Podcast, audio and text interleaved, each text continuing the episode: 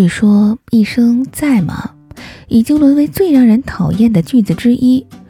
与女神说我去洗澡了，病驾崎岖，其实还挺无辜的，只是被在吗之后的内容给拖累了。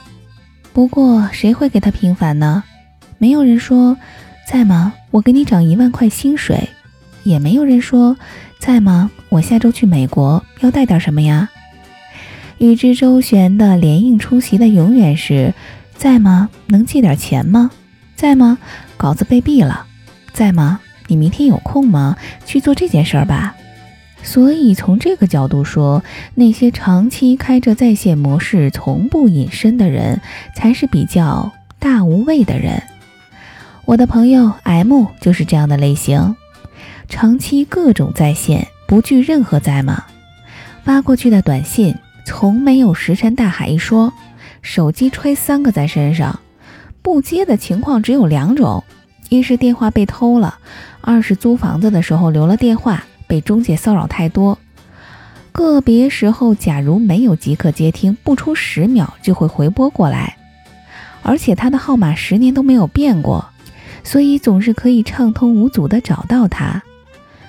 当他是个无聊的年轻人时，他的表现更为热忱。你永远都可以找到他，让他陪你做任何事情，招之即来。上课、逃课、吃夜宵、看电影、买贴纸、玩偶、头绳，即便没有丝毫的逛街乐趣，但如果被要求，他都会没有怨言的陪逛到底。如果让他帮忙，他即便嘴上嘟囔，但袖子已经在卷的状态，有时候都说不出意义何在。比如我第一份工作那会儿，在机房编译通宵的真人秀节目的时候，他曾搬了一把椅子在边上待了一宿。第二天我们去吃早餐，然后回去补觉。等我醒来，他还下楼买了吃的上来。这可能是时间较多，也不觉得是在付出的人做出来的事儿吧。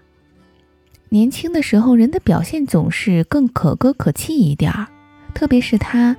现在他就不会这样了。成为可耻的中年人之后，你要差使他干点什么事儿可费劲了。开头提到的出租房子，就是他近两年为我做的比较大的牺牲。因为留了他的电话为我出租一个小房子，他怒气冲天。当地的租房市场相当原始混乱，所以难免会碰到烦躁的事情。而我这种在一段关系里享受别人付出的人呢？又会觉得怎么搞的？以前没有这么多怨言呀，有那么难吗？不就是跑一趟吗？所以是你变了，再加上一贯求人办事儿，语气从不相应退缩的不良习惯，所以我也在电话里大喊大叫。不大喊大叫怎么沟通呢？老友之间说不出太柔软肉麻的句子。但好在我分寸感还行，不会太过分。反过来，如果我能使上力，也不会犀利，尤其表现在开导他、骂醒他、忍受他啰嗦之类的事情上。所以，尽管我有时感慨，死党沦为有夫之妇，就再也没有往日的清纯和温柔，但不会为此神伤。我们依然是一年见不了几次面，但不可能忽略的那种朋友。但是他身边的另外一个好友 R 就失去了这种运气。那是他中学阶段的死党，脾气可能比我还差。在我看来，R 应该在相当一段时间里将他视作可以依赖的男朋友一样的存在，所以各种耍性子，各种虐。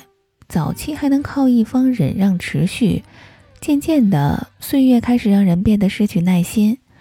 小伙伴已经渐渐长大，再也不能由之任之，一方动不动生气。另一方动不动赔礼道歉已成过去，疲懒的一方学会了随便吧，爱咋咋地，于是粉转路人。类似的吐槽我已经听了很多，每逢被虐，他就要给我打电话，只有我才秒懂这所有的前因后果。估计因为这，他也不肯拉黑我吧。就在刚刚，我又接到了他的电话，他说出差路过 R 的城市。阿说一起吃个饭，后来时间紧没吃成。对方今天上午给他留言说难得来一趟，怪可惜的。M 继续说道：“我当时就万分诧异，这绝对不是他的风格呀！他从来不会有后续寒暄的，一定是有事相求。结果却也没说什么。我还想不该这么设想他，但就在刚刚，我又收到他的留言，问我在吗？我说在。他就问我能借几万块钱给他吗？真是有点气，他还让我去凑呢。”从有求必应、害怕人失望的人，到不再理会、大长途吐槽的人，生活改观起我们来，真是鬼斧神工呢。刚入夏，邻居他的空调便开始，便开始疯狂的、疯狂的疯转。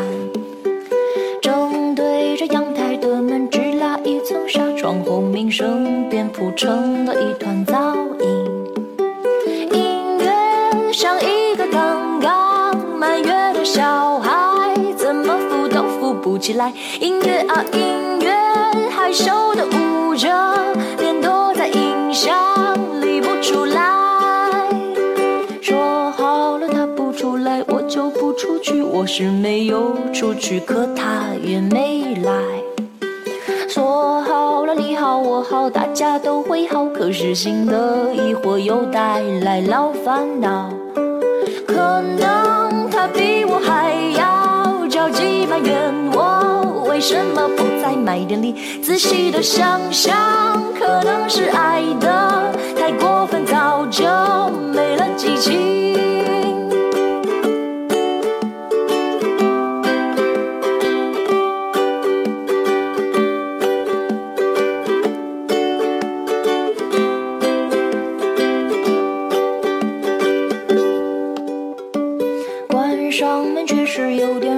上门没道理真像个掉进热锅里的蚂蚁，开始重新思考西瓜对夏天到底有什么特别特殊的意义？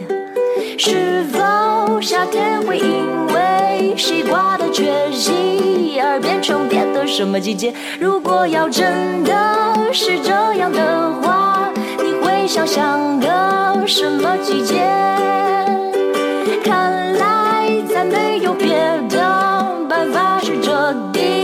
是个不错的主意，后来干脆把音乐停下来，听沙发抽到，哦，真美妙。